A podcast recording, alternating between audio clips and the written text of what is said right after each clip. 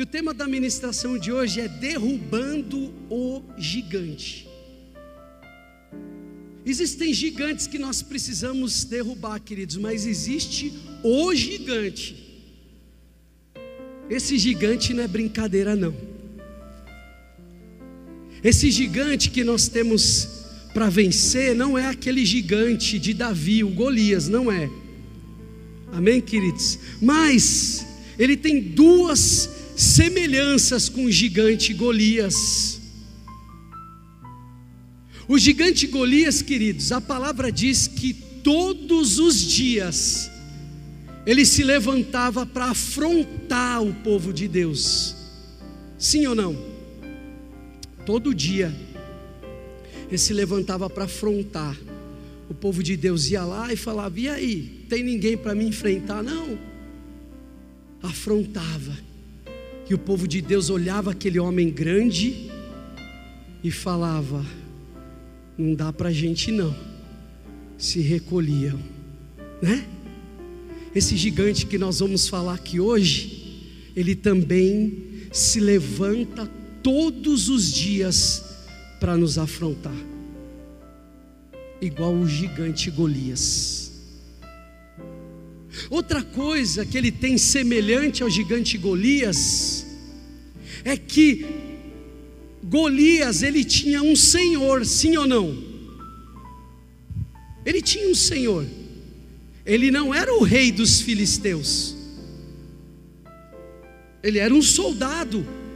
Amém? Ele era um guerreiro. Esse inimigo que nós vamos falar aqui hoje, ele também tem um senhor. Ele também tem alguém que reina e governa sobre ele e usa ele para afrontar aqueles que eles julgam serem seus inimigos. Amém? Diferente de Golias, porque Golias ele usava armadura, amém, irmãos? Ele usava armadura, ele usava escudo, espada, ele tinha uma vestimenta, ele tinha um escudo, a espada, ele era um guerreiro. Ele vencia as batalhas na espada, guerreando, no combate, amém? Era assim que ele vencia as batalhas.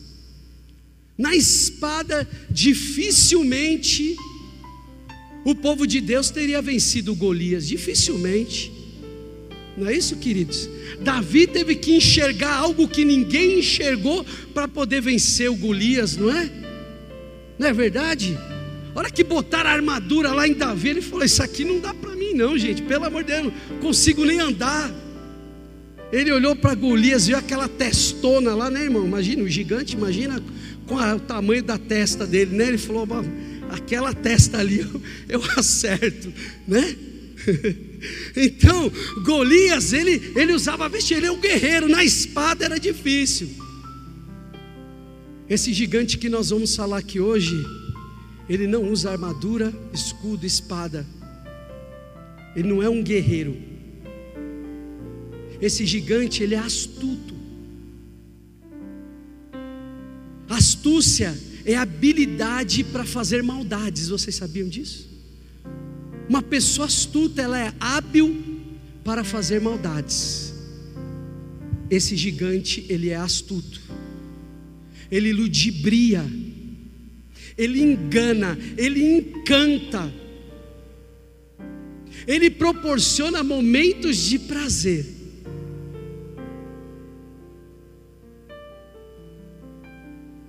mas depois ele escraviza e mata.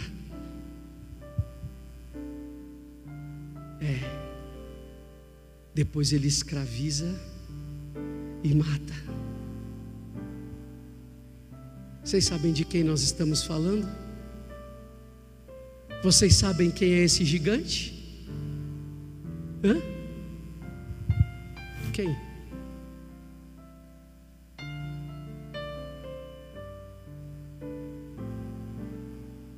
Ninguém arrisca. Quem falou? Aleluia, irmão. O pecado. O pecado. É sobre esse gigante que eu quero falar com os irmãos. A palavra em Gênesis 4, 7 diz assim: Se você fizer o bem, não será aceito. Mas se não o fizer, saiba que o pecado o ameaça à porta. Ele deseja conquistá-lo, mas você deve dominá-lo. Todos os dias, esse gigante, ele ameaça a porta. Todos os dias ele tenta nos conquistar. Mas cabe a nós dominá-lo. Amém, queridos? Nós vamos aqui hoje desmascarar esse gigante. Hã? Vamos revelar quem ele é. E depois, o Senhor vai nos dar estratégia, vai nos dar sabedoria para que a gente possa derrubar, para que a gente possa vencer, para que a gente possa colocar esse gigante debaixo dos nossos pés. Amém? Porque é lá o lugar dele. O lugar dele é debaixo dos nossos pés. Amém? Glória a Deus. Queridos, a primeira coisa que eu gostaria de compartilhar com vocês, a primeira reflexão é a seguinte: muitas pessoas têm perdido a batalha para esse gigante. Muitos de nós têm perdido a batalha para este gigante. Muitas pessoas não, os, não o reconhecem e até o desprezam. E por isso perde a batalha. Eu estava ontem conversando com a Cíntia, com a minha esposa. Nós estávamos no carro falando dessa palavra que Deus que o Espírito Santo tinha colocado no meu coração. E nós começamos a lembrar da nossa vida. E começamos a falar: "Meu Deus, por que que as pessoas, né, não né, não lutam com esse gigante? Porque e aí nós chegamos à conclusão porque algumas pessoas não sequer o reconhecem. Veja só, quando eu e a Cintia, antes de nós nos convertermos ao Senhor, nós não achávamos que tínhamos pecados. Hum? Nós falávamos, falávamos o seguinte: nós não roubamos, nós não matamos, nós não fazemos mal para ninguém a não ser para nós mesmos. Quando eu tomo minhas cachaças, eu só faço mal para mim mesmo. Não prejudico ninguém, não tenho pecado. Esse negócio de pecado é coisa de crente. Então a gente nem reconhecia o gigante, e por isso ele deitava e rolava, irmãos.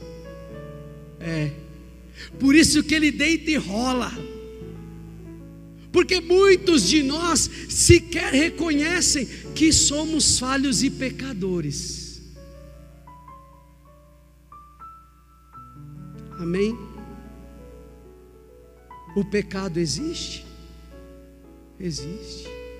Cometemos pecados? Cometemos pecados. Olha o inferno começando a perder aí. Hã? Hoje é a derrota dele na nossa vida, queridos, amém? Aleluia, aleluia.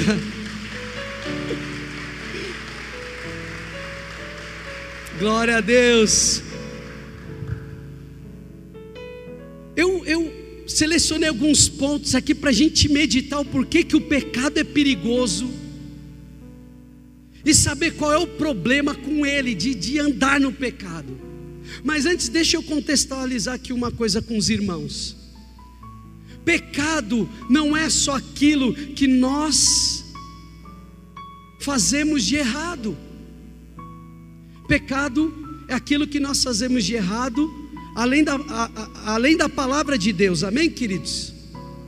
De errado aos olhos da palavra, aos olhos da vontade do Pai, aos olhos dos ensinamentos de Cristo Jesus, amém? Mas pecado não é só o que nós fazemos de errado, pecado também é o que de certo que nós podemos fazer e não fazemos. Vocês sabiam disso? O Senhor falou primeiro comigo, amém, irmãos? A hora que eu fui buscar a palavra do Senhor, já foi aí o primeiro, a primeira chacoalhada que Deus me deu. Amém? Em Tiago 4,17 a palavra diz: portanto, pensem nisto.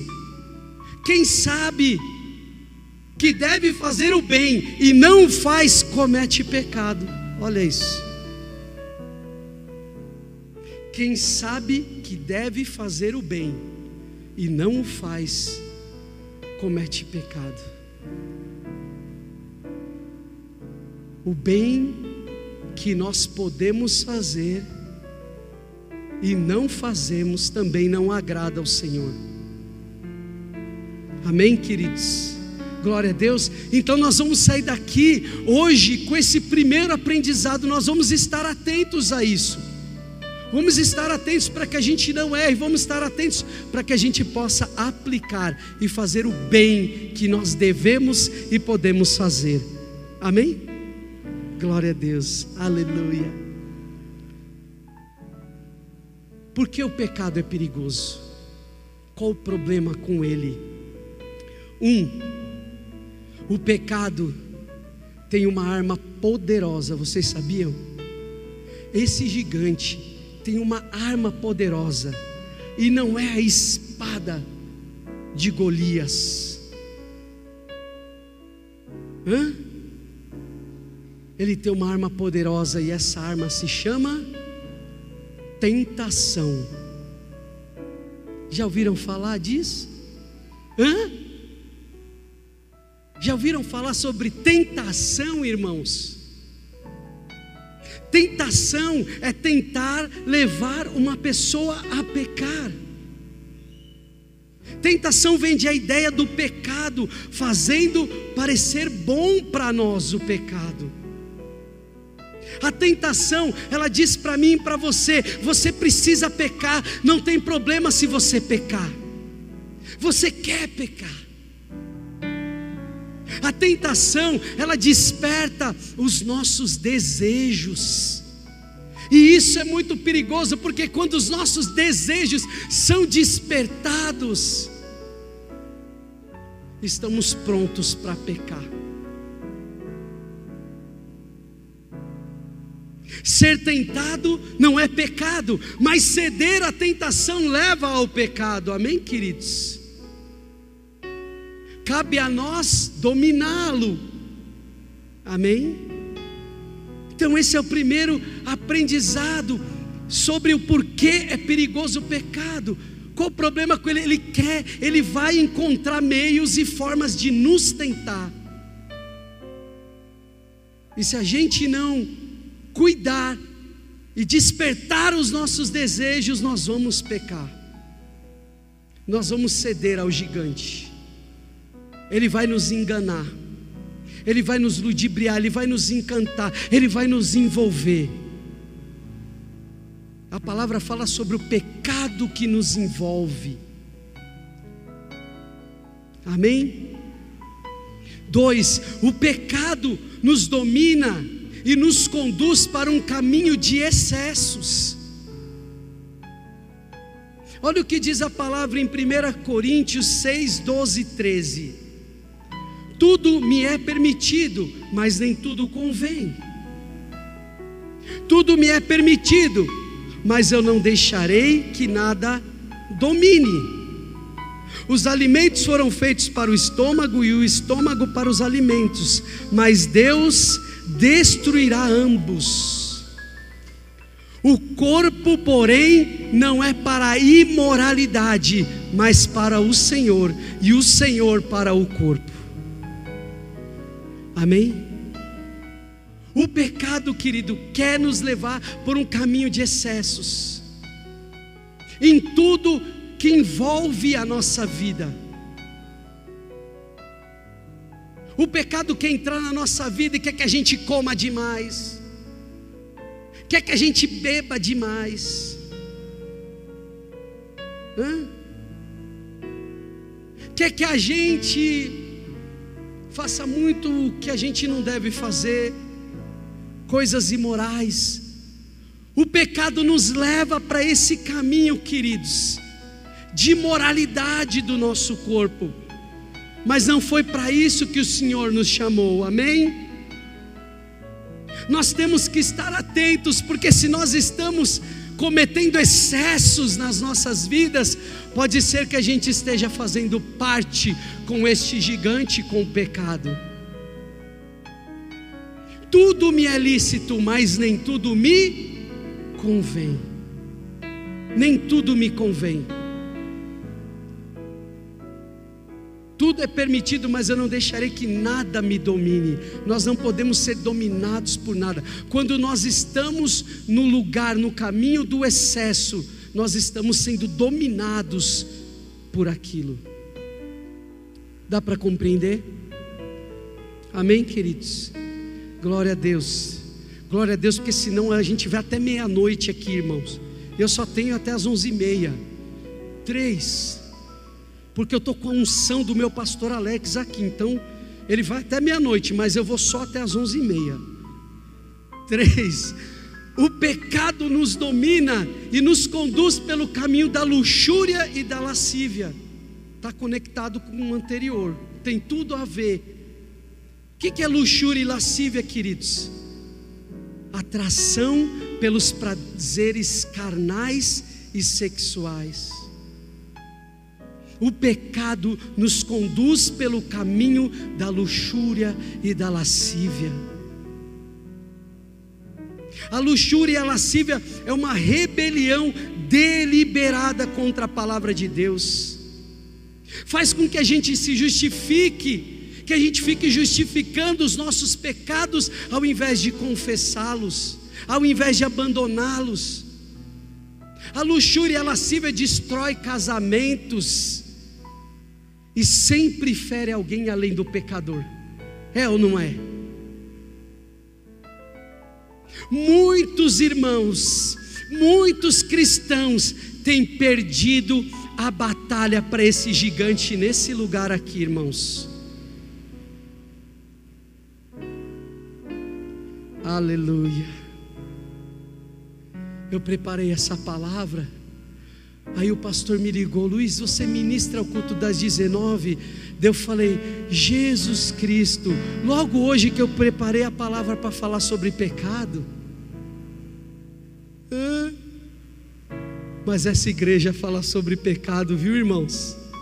Essa igreja prega a palavra de Deus, amém?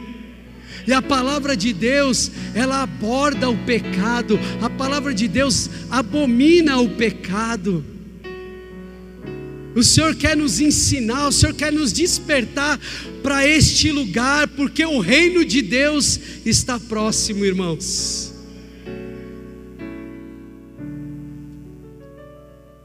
Primeira Tessalonicenses 4, 4 e 5. Cada um saiba controlar o próprio corpo de maneira santa e honrosa, não com a paixão de desejo desenfreado, como os pagãos que desconhecem a Deus. 1 Tessalonicenses 4, 4 e 5.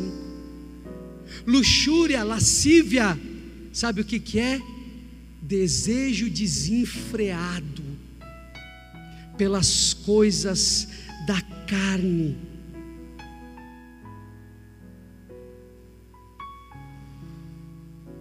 Irmão, tem que acender a luzinha amarela para a gente aqui.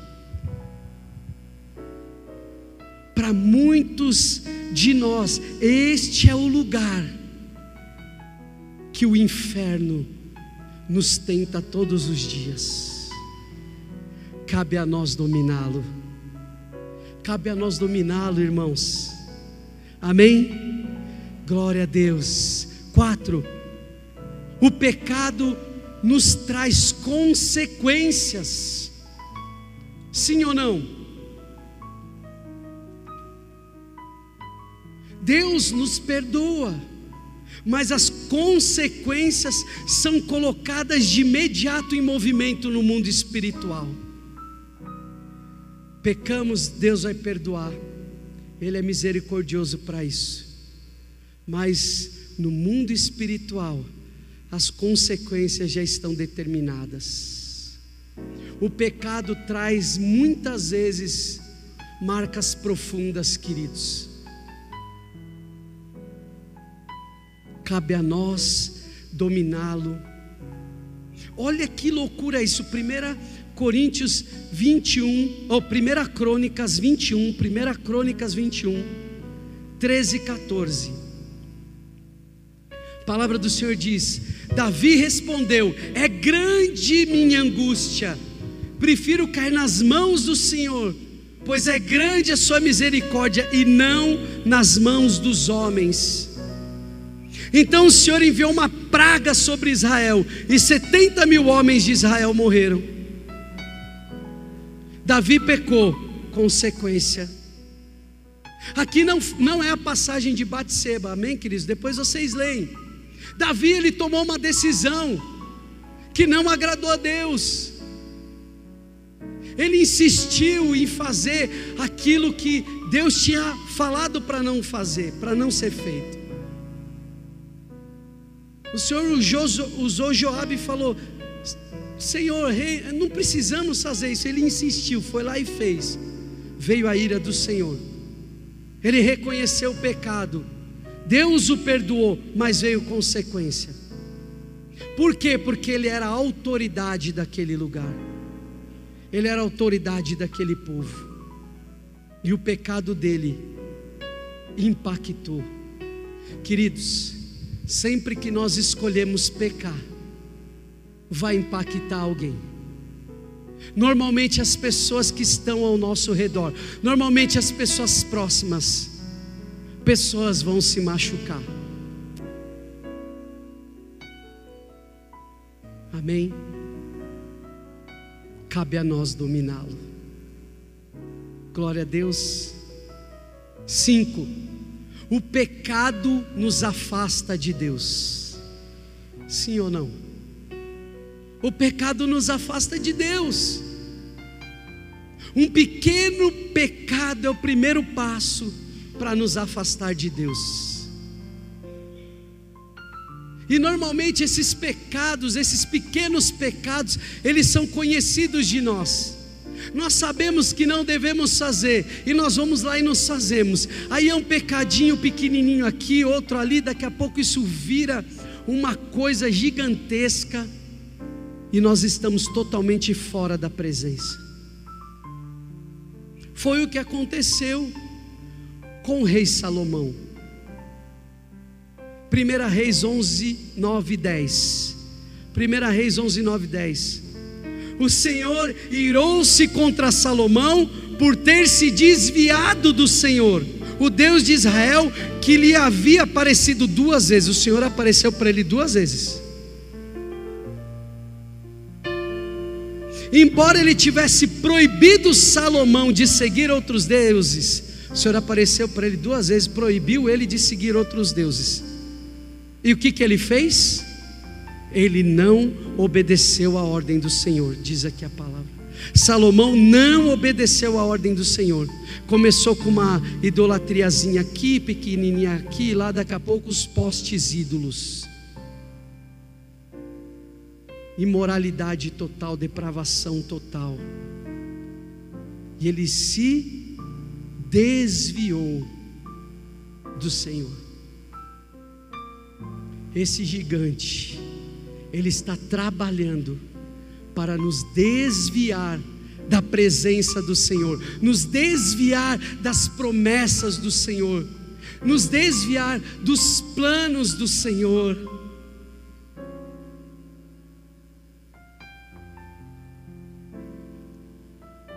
Seis, o pecado nos faz renunciar ao propósito. O pecado nos faz renunciar à missão. Esse gigante, o pecado, quer fazer com que a gente abre, abra mão do propósito de Deus para a nossa vida, da missão que Deus colocou nas nossas mãos. Foi o que ele fez com Davi.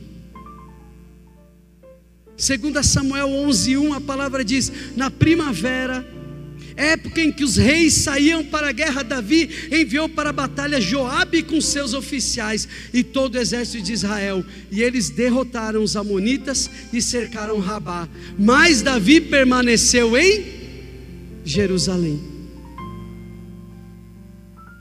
Onde era para Davi estar, queridos? Hã? Na batalha, na missão. Ele abandonou o propósito, ele abandonou a missão para ficar em casa. E não foi para a guerra. Ele se concentrou nos seus próprios desejos.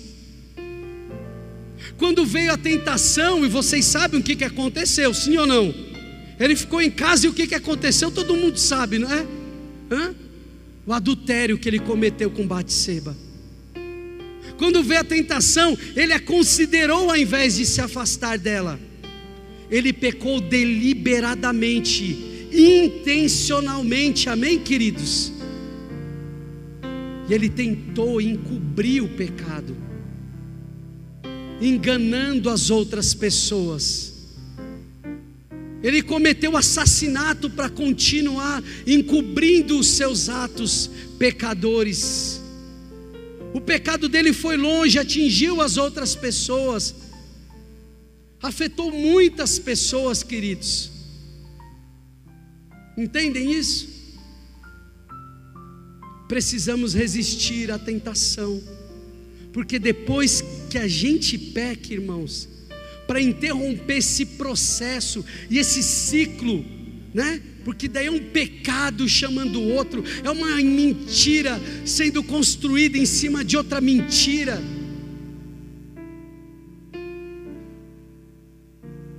Uma desordem, uma bagunça, um desgoverno. E quando isso acontece é difícil fica mais difícil ainda para a gente, para nós admitirmos que causamos aquele pecado, aquela situação toda. O pecado traz desordem e desgoverno, nos leva a uma vida de mentiras, amém, queridos? O gigante que nos afronta todos os dias, quer nos levar para esse lugar de desgoverno, quer nos tirar do propósito da missão. Nós adoramos aqui, Deus tem algo novo, Deus, Deus tem coisas maravilhosas para nós. O Pai quer agradar o Filho, quer nos abençoar, quer nos prosperar. Mas o Satanás tem a missão de nos tirar do lugar da bênção, queridos. Cabe a nós dominá-lo. Já repeti algumas vezes, né? é de propósito. Cabe a nós dominá-lo. Amém? Por fim, sete.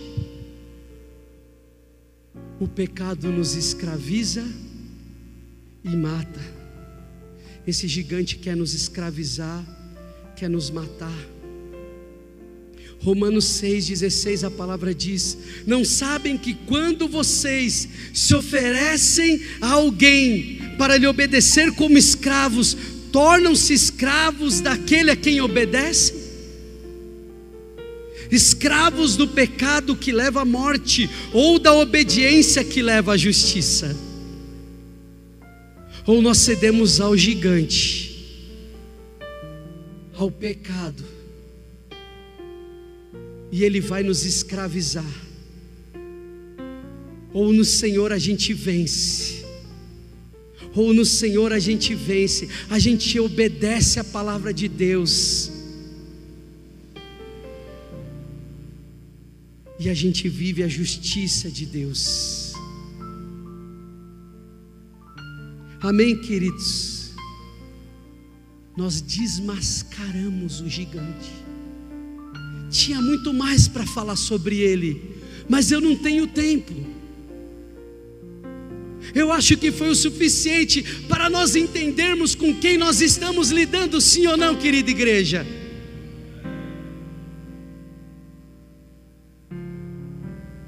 Amém. Mas e aí? Como é que nós fazemos? Como é que nós fazemos para lidar? Como é que nós fazemos para vencer o pecado? Como é que nós fazemos para vencer, para derrubar esse gigante? Primeiro passo, vou voltar lá no início, é reconhecer que Ele existe, que temos tido parte com Ele. Precisamos reconhecer que somos pecadores. Amém?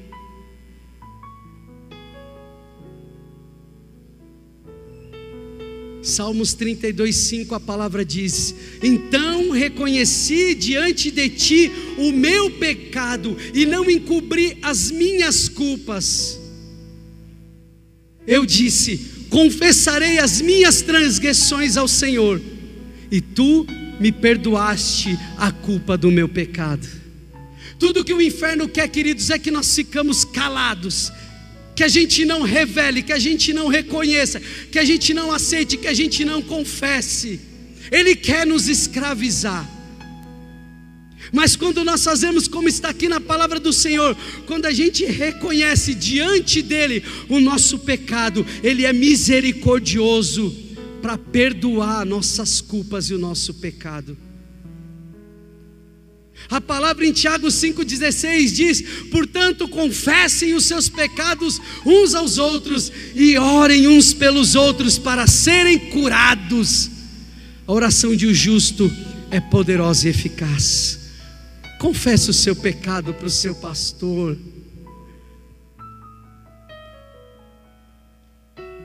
Vamos confessar os nossos pecados para os nossos pastores, para os nossos líderes. Vamos rasgar o nosso coração. Vai vir cura, vai vir poder de Deus, vai vir o Espírito Santo habitando nos nossos corações. Nós vamos sentir que estamos perdoados e a gente vai ter força para recomeçar, para viver algo novo. Eu quero viver algo novo. Vamos confessar. Vamos confessar, vamos reconhecer, amém, queridos? Quando eu confesso, eu recebo graça de Deus e perdão dos pecados, amém, queridos? Qualquer pessoa pode ter os seus pecados perdoados, amém? Qualquer pessoa. O mais cruel dos seres humanos, se ele realmente se arrepender, ele pode alcançar graça e perdão dos pecados. Em 2 Crônicas 33, 10, 13, a palavra fala de Manassés. Manassés era um homem mau, queridos. Ele adorava ídolos. Ele sacrificou a ídolos os seus próprios filhos. Ele era um mau. Ele andava longe da presença do Senhor. E porque ele andava longe da presença do Senhor, ele levou cativo, ele foi levado cativo pelo rei da Síria.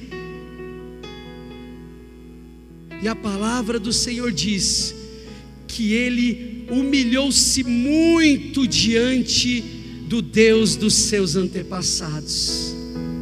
Quando ele orou, o Senhor o ouviu e atendeu o seu pedido, de forma que trouxe de volta Jerusalém ao seu reino. E assim Manassés, Manassés reconheceu que o Senhor é Deus.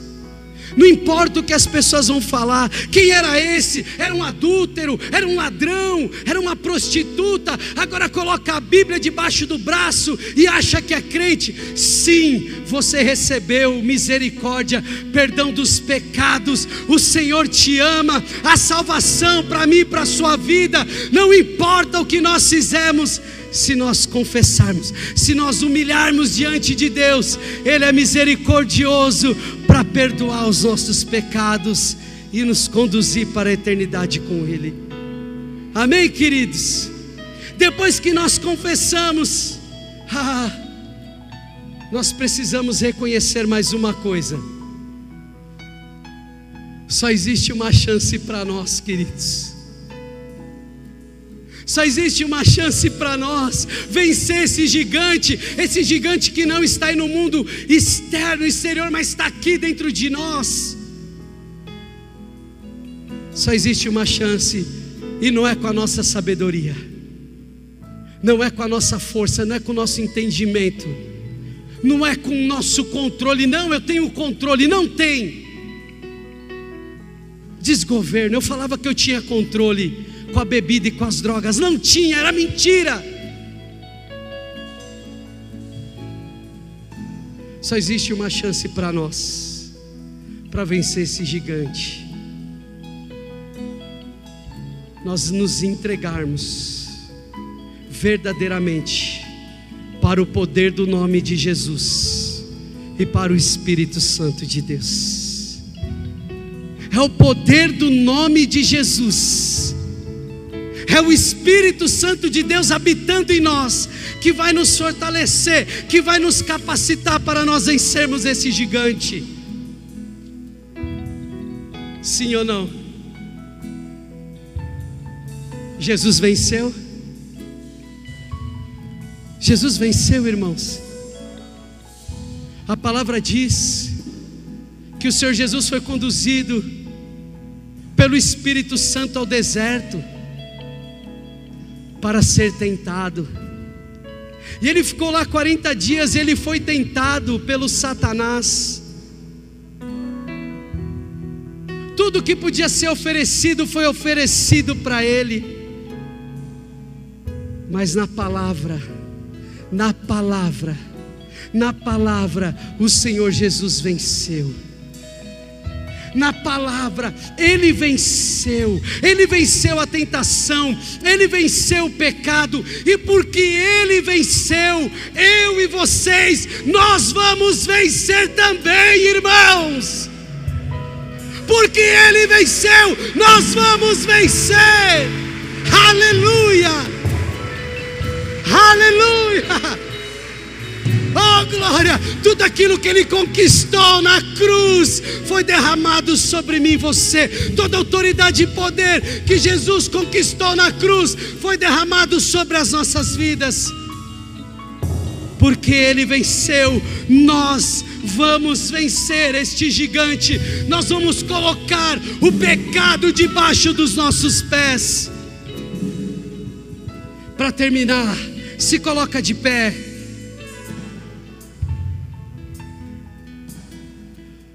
Romanos 8, de 1 a 10. A palavra de Deus diz: Portanto, agora já não há condenação para os que estão em Cristo Jesus. Porque por meio de Cristo Jesus, a lei do Espírito de vida me libertou da lei do pecado e da morte.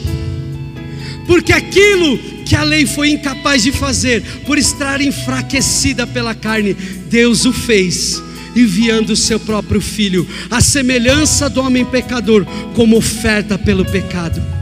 E assim condenou o pecado na carne, a fim de que as justas exigências da lei fossem plenamente satisfeitas em nós, que não vivemos segundo a carne, mas segundo o Espírito. Quem vive segundo o Espírito? Oh, glória! Quem vive segundo a carne tem a mente voltada para o que a carne deseja, e a carne deseja o pecado, irmãos. Mas quem, de acordo com o Espírito, tem a mente voltada para o que o Espírito deseja, Aleluia. A mentalidade da carne é morte, mas a mentalidade do espírito é vida e paz. A mentalidade da carne é inimiga de Deus porque não se submete à lei de Deus, nem pode fazê-lo. Quem é dominado pela carne não pode agradar a Deus. Entretanto, vocês não estão sob o domínio da carne, mas do Espírito. Se de fato o Espírito de Deus habita em vocês. E se alguém não tem o Espírito de Cristo, não pertence a Cristo. Mas se Cristo está em vocês, o corpo está morto por causa do pecado, mas o espírito está vivo por causa da justiça. E se o espírito está vivo dentro de nós, pelo poder de Deus que habita em nós, nós somos mais que vencedores. Nós temos autoridade para colocar o Satanás debaixo dos nossos pés.